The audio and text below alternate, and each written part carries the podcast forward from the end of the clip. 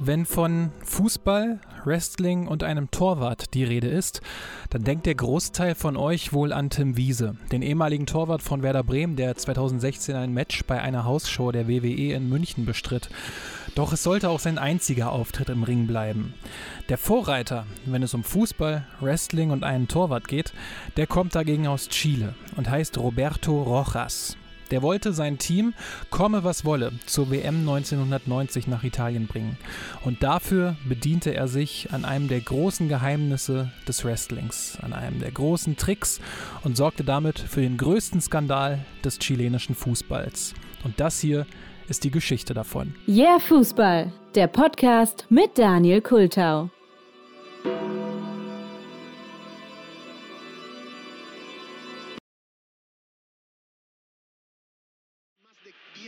15.000 chilenos. El himno nacional de Chile. Am 23. Juni 1998 erklingt zum ersten Mal nach 5843 Tagen oder nach fast 16 Jahren die chilenische Hymne bei einer Fußballweltmeisterschaft. Chile spielt in der Gruppe B gegen Italien.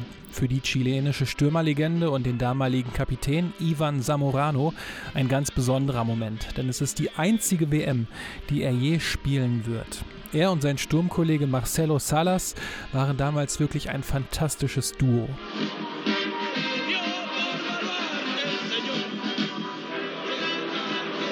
Ivan Zamorano hatte damals für etwas mehr als ein Jahrzehnt in Europa alles kurz und klein geschossen. Erst in der Schweiz für St. Gallen, dann für den FC Sevilla, Real Madrid und später für Inter Mailand. Und überall wo Samorano gespielt hat, hat er auch verlässlich getroffen. Von 1992 bis 1996 auch bei Real Madrid. Unvergessen war dort natürlich sein Hattrick 1995 gegen den FC Barcelona.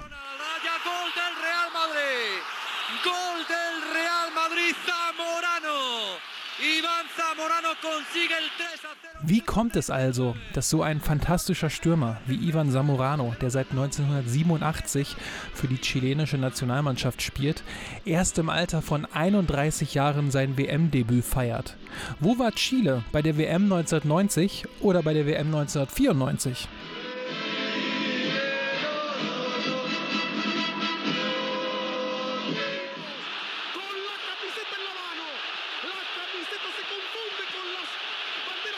Wenn ihr einen Verein aus der chilenischen Liga kennen solltet, dann ist es mit ziemlicher Sicherheit der Verein Colo Colo.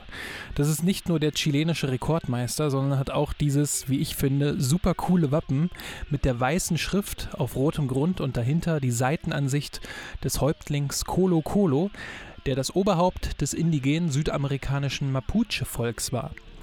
Naja, Colo Colo ist bis heute 33 Mal chilenischer Meister geworden. Zwei Titel davon hat der Verein 1983 und 1986 geholt. Und im Tor steht damals Roberto Rojas. Wenn über den besten chilenischen Torwart aller Zeiten gesprochen wird, dann fällt sein Name in Diskussionsrunden auch noch heute. Roberto Rojas war damals so gut, weil er sehr agil, athletisch und akrobatisch war. Deswegen bekam er auch den Spitznamen El Condor. Also dieser riesige Geier, der in den Anden lebt und tatsächlich wie ein fliegendes Warzenschwein klingt. Aber so seltsam wie der Kondor klingt, waren auch manche Dinge, die Roberto Rojas getan hat. Während seiner Zeit in der U21-Mannschaft waren er und einige seiner Mannschaftskollegen mal mit gefälschten Ausweisen unterwegs. Das flog auf und am Ende musste der Trainer dafür sogar ins Gefängnis. 1984 wurde nach einem Freundschaftsspiel gegen England nachgewiesen, dass Roberto Rojas anabole Steroide genommen hatte, wodurch er gesperrt wurde und die Olympischen Sommerspiele 1984 in Los Angeles verpasste. Und dann war er auch 1987 mit einigen anderen Spielern fast dafür verantwortlich, dass Chile nicht zur Copa America nach Argentinien fliegen würde. Da ging es im Vorfeld um Preisgelder und wie sie verteilt werden sollten. Am Ende einigten sich aber alle Seiten doch noch. Und das wäre auch ziemlich schade gewesen, wenn Chile es deswegen nicht zur Copa 87 geschafft hätte, denn da gewann Chile unter anderem mit 4 zu 0 gegen Brasilien. Buscando Astengo, gran pase con Aletelier. Und in diesem Spiel glänzt vor allem der Condor Roberto Rojas.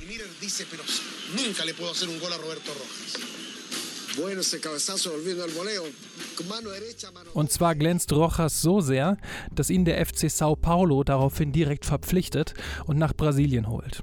Chile verliert später übrigens erst im Finale mit 0 zu 1 gegen Uruguay. Vor Roberto Rojas und den Chilenen wartete damals eine große Hürde.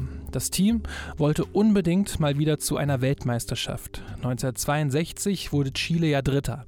Dazu gibt es übrigens eine eigene Episode. Den Link dazu findet ihr auch in den Show Notes. Und ja, nach 1962 war Chile zwar nochmal 1974 und 1982 dabei, aber der Erfolg, der war wirklich überschaubar. Über die Gruppenphase kam das Team damals nie heraus.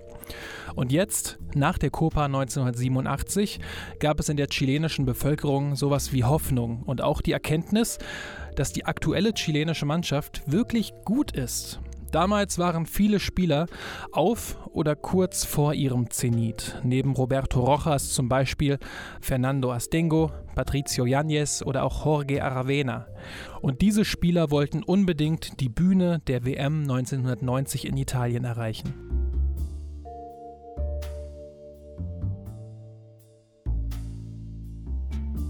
Der Qualifikationsmodus war damals noch ein anderer. Es gab drei Plätze für Teams aus Südamerika. Der vierte spielte in den Playoffs gegen den Vertreter aus Ozeanien.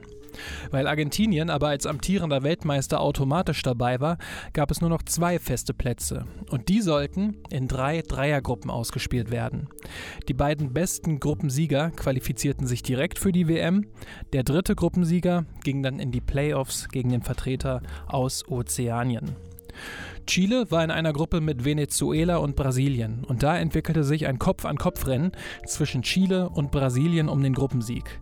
Wer sich für die WM in Italien qualifizieren würde, sollte sich daher am letzten Spieltag entscheiden. Am 3. September 1989 im Maracanã in Rio de Janeiro vor fast 160.000 Zuschauerinnen und Zuschauern. And no true Brazilian fan will be even contemplating the possibility that Brazil won't go on to maintain their proud record of having featured in the final stages of every World Cup competition, the only nation to have done so. Der Kommentator verspricht einen Abend, den man nicht vergessen wird, und er sollte auf jeden Fall recht behalten. Brasilien hatte das leicht bessere Torverhältnis. Brasilien hätte also schon ein Unentschieden gereicht, aber für Chile wäre auch ein 2 zu 0 Sieg schon genug gewesen, um sich zu qualifizieren.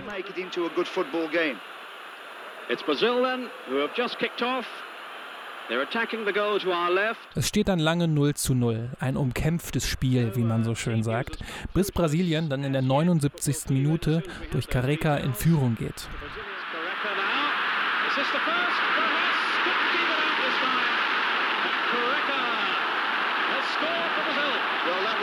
to have made Roberto Rojas sieht da ein wenig unglücklich beim Gegentor aus, hätte den Ball vielleicht halten müssen, aber so liegt Brasilien nun mit 1 zu 0 vorne und Chile benötigt drei Tore. Nur die fallen in den nächsten Minuten nicht. Und die vielen brasilianischen Fans feiern immer mehr und ausgelassener.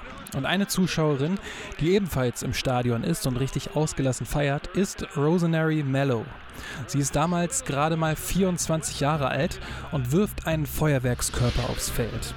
Der landet im chilenischen Strafraum, ganz knapp neben Roberto Rojas, und der geht daraufhin zu Boden und hält sich das Gesicht.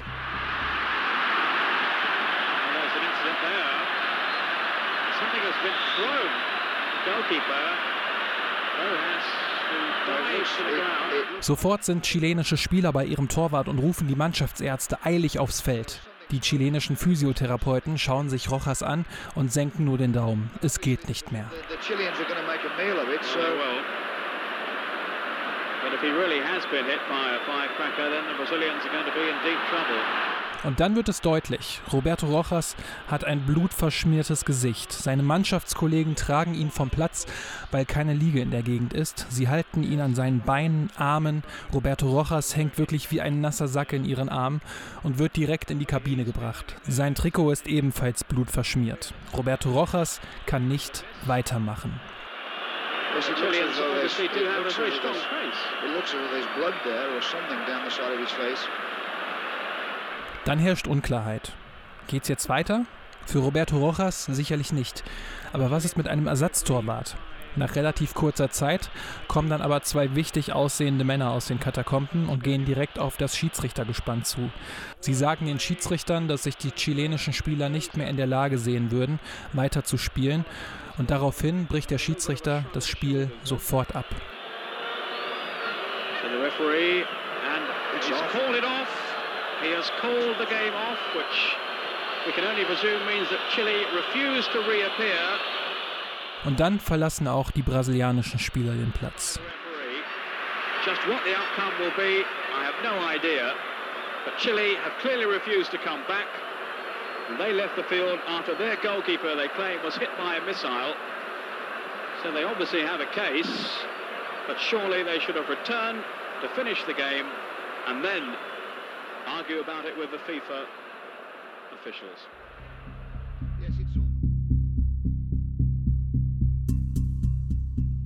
Es hat nicht lange gedauert, bis Rosemary Mello als Werferin der Rakete ausfindig gemacht werden konnte. In direkten Interviews nach dem Spiel verneinte sie aber, dass ihr Feuerwerkskörper Roberto Rojas direkt getroffen hätte. Ninguém mira, ninguém solta um fogo, Mas o rojão ia atrapalhar o jogo, né? Não, mas foi sem querer. Doch daraufhin wurde Mello schnell zur meistgehassten Person in Brasilien. Denn so wie es aussieht, würde das Spiel nach so einem Zwischenfall ja mit 2 zu 0 für Chile gewertet werden. Brasilien wäre also nicht bei der WM 1990 in Brasilien dabei, sondern eben Chile. Aber noch im Maracanã gingen dann die Ermittlungen los. Alles begann eine knappe Stunde nach dem Abbruch. Da wollte der argentinische Fotograf Ricardo Alfieri mit seinem brasilianischen Kollegen Paulo Teixeira zum Abendessen gehen. Und Teixeira fragte Alfieri, ob er etwas von dem Vorfall aufgenommen hatte. Und tatsächlich hatte Alfieri das getan. Er sah damals einen Blitz und hielt einfach drauf. 14, 15 Fotos sollen es gewesen sein. Und auf einem Foto war perfekt zu sehen, wie die Leuchtrakete gut anderthalb Meter von Torwart Roberto Rojas entfernt auf dem Rasen gelandet ist. Das würde ihm irgendwie komisch vorkommen, sagte Alfieri. Ja, und als Teixeira das hörte, ging alles ganz schnell. Alfieri wurde zu Ricardo Teixeira, dem damaligen Präsidenten des brasilianischen Fußballverbands, in die Loge gebracht und erzählte ihm auch davon, dass da etwas nicht stimmen würde. Das Problem war nur, damals mussten die Bilder ja noch entwickelt werden. Und dafür war die Zeit knapp. Schließlich war Brasilien kurz davor, für die WM 1990 disqualifiziert zu werden. Also mussten die Bilder so schnell wie möglich entwickelt werden. Drei Stunden hat das damals gedauert, aber am Ende kam ein Bild heraus, das zeigt, dass die Leuchtrakete gute anderthalb Meter neben Roberto Rojas aufkam. Und die Rauchschwaden hinter der Rakete zeigten auch, dass die Rakete vorher nicht an ihm abgeprallt war, sondern einfach straight auf den Rasen flog. Der damalige Präsident des brasilianischen Fußballverbands, Ricardo Teixeira, machte sich einige Kopien, stieg in den nächsten Flieger, um zur FIFA in die Schweiz zu fliegen. Über Nacht hatten sich diese Bilder aber auch schon in vielen Medien verbreitet, sodass die Zeitungen und Fernsehsender am nächsten Tag voll mit diesem Bild waren. Und das erhöhte natürlich den Druck auf Roberto Rojas. Woher kam das Blut? Warum löst so eine Rakete eine blutende Wunde aus und keine Brandverletzung? Es mussten Ärzte kommen, um Rojas zu untersuchen, und die waren sich einig, dass die Gesichtsverletzung nichts mit dem Feuerwerkskörper zu tun hatte. Deswegen kam der Verdacht auf, dass sich Rojas diese Wunde selbst zugefügt hätte. Roberto Rojas stritt das ab und sagte, ich schwöre bei meinen Kindern, dass ich mich nicht selbst geschnitten habe, das ist eine der größten Ungerechtigkeiten der Welt. Doch die FIFA gab dann nach einigen Monaten der Ermittlung das Urteil bekannt. Und das sah so aus, dass sie sich sicher waren, dass Roberto Rojas betrogen und sich die Wunden selbst zugefügt hatte. Das Spiel wurde deshalb mit 2 zu 0 für Brasilien gewertet. Außerdem musste der chilenische Fußballverband 100.000 Schweizer Franken Strafe zahlen. Roberto Rojas, Trainer Orlando Aravena und Teamarzt Daniel Rodriguez wurden auf Lebenszeit gesperrt und auch andere Offizielle aus dem chilenischen Team bekamen hohe Strafen. Eine weitere Strafe, die Chile bekam, war, dass sie sich nicht für die WM 1994 in den USA qualifizieren durften. Sie wurden von vornherein von der Qualifikation für das Turnier ausgeschlossen und das war eine ganz harte Strafe für diese fußballverrückte Nation.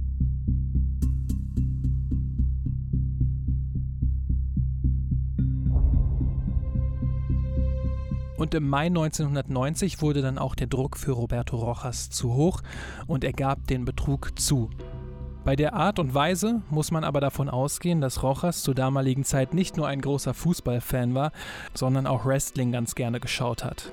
Und da hat er sich von Leuten wie Hulk Hogan, dem Macho Man Randy Savage, Andre the Giant oder Dusty Rhodes einen Trick abgeschaut, der heutzutage als Blading oder Bladen bekannt ist. Bladen bedeutet, dass ein Wrestler sich oder einem anderen Wrestler mit Absicht eine kleine Schnittwunde hinzufügt. Es wird meist mit einem kleinen scharfen Objekt gemacht beziehungsweise mit einer leicht versteckbaren Klinge. Deswegen eben auch der Begriff Blading, das kommt aus dem Englischen. Ziel ist es, dass eine blutende Wunde entsteht, um so einen dramatischen beziehungsweise theatralischen Effekt zu erzielen. Ne, der Zuschauer weiß, er blutet, bedeutet also, er ist angeschlagen, ist was richtig krasses passiert. Meistens passiert das im Stirnbereich, weil sich das Blut da sehr gut mit, der, mit dem Schweiß vermischen kann. Und es entsteht sofort ein visuell beeindruckender Effekt und die Wunden verheilen tatsächlich auch relativ schnell. Das war übrigens Florian Schreiber, auch bekannt als Flosch von CageMatch.net. Das ist die größte Wrestling-Datenbank der Welt und da betreut er die verschiedenen Podcasts wie Straight Wrestling oder den Cagecast. Also hört da gerne mal rein, wenn ihr da Interesse dran habt. Aber ja, den Trick, von dem Flosch hier erzählt, den hat auch Roberto Rojas angewandt. Er hatte sich schon vor dem Spiel für den Fall der Fälle eine kleine Klinge an seinem Torwarthandschuh versteckt und sich dann selbst damit verletzt. Er sagte in einem Interview für einen chilenischen TV-Sender im Mai 1990, ich habe mich mit einem Rasiermesser geschnitten und das Schauspiel wurde entdeckt. Es war ein Schnitt in meine Würde. Ich habe es aus Leidenschaft getan, damit Chile eine Chance hat. Die Idee kam zwei Tage vor dem Spiel auf. Ich habe unseren Captain eingeweiht und er war einverstanden. Die beiden informierten dann auch den Physiotherapeuten, der ebenfalls mithelfen sollte. Zwei Stunden vor dem Spiel kam dieser zu mir und berichtete, dass alles bereit sei. Und als er den Feuerwerkskörper dann fliegen sah, dachte er sich nur, das ist die Chance. Und dann ging der Kondor zu Boden. Es war nur ein Schnitt, aber er war sehr tief, darum hat es so geblutet, hatte sich Rojas erinnert. Die präparierten Handschuhe hatte ihm dann der damalige Kapitän Fernando Astengo abgenommen und an den Physiotherapeuten gegeben, der die Klinge dann verschwinden ließ. Der Fotograf, der mit seinen Bildern den Betrug erst aufgedeckt hatte, Riccardo Alfieri, sagte einige Jahre später, dass er Chile damit nicht wehtun wollte und er nur seinen Job gemacht hätte. Er bekam zwar Drohungen aus Chile, doch die hielten sich dann schon nach kurzer Zeit in Grenzen. Die Auslöserin, die 24-jährige Rosemary Mello, die den Feuerwerkskörper auf das Feld geworfen hatte, wurde nach 24 Stunden wieder freigelassen und war ab diesem Zeitpunkt ein Promi in Brasilien. Schon im November 1989 war sie dann auf der Titelseite des brasilianischen Playboys zu sehen und ließ sich das mit einigen tausend Dollar an Gage auch gut bezahlen. Mello war es aber auch, die immer wieder betonte, dass diese Strafen viel zu hoch wären. Doch die FIFA blieb hart. Rosemary Mello starb dann 2011 mit nur 56 Jahren an einem Aneurysma.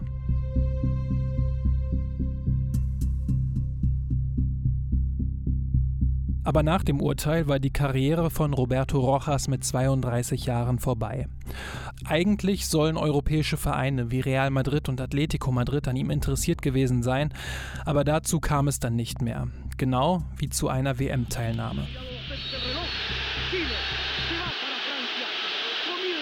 Dieses Gefühl der WM-Teilnahme hatte Chile erst wieder 1997, als nach dem 3-0-Sieg gegen Bolivien feststand, Chile fährt zur WM 1998 nach Frankreich. Die erste WM-Teilnahme seit 16 Jahren sollte es sein.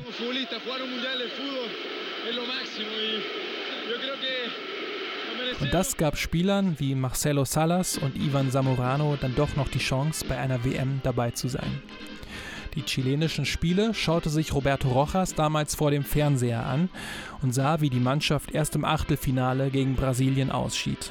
2001 wurde das Urteil gegen Rojas nach einem Gnadengesuch übrigens wieder aufgehoben. Im Anschluss hat er noch als Torwarttrainer in Sao Paulo gearbeitet und ist heute 65 Jahre alt. Er löste den größten Skandal im chilenischen Fußball aus. Und der Condor wäre fast damit durchgekommen, wenn der Fotograf Ricardo Alfieri nicht im richtigen Moment draufgehalten hätte.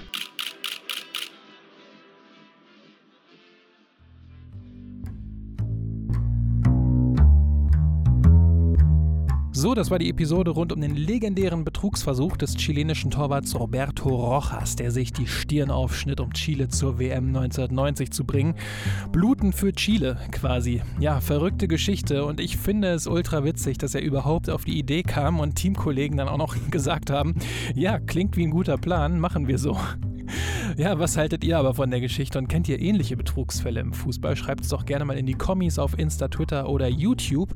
Die ganzen Daten gibt es natürlich in den Shownotes oder auch direkt auf yeahfußball.de. Da gibt es auch die Daten zur Patreon- und Paypal-Kampagne, falls ihr den Yeah Fußball Podcast finanziell unterstützen wollt. Da würde ich mich wirklich sehr darüber freuen. Ansonsten helft ihr dem Podcast natürlich aber auch, wenn ihr ihn auf euren Podcatchern abonniert und gut bewertet. Das ist auch wichtig für den Algorithmus, also auch danke dafür, falls ihr das macht. So, aber das war's jetzt. Vielen lieben Dank, dass ihr zugehört habt. Macht's gut und bis zur nächsten Episode.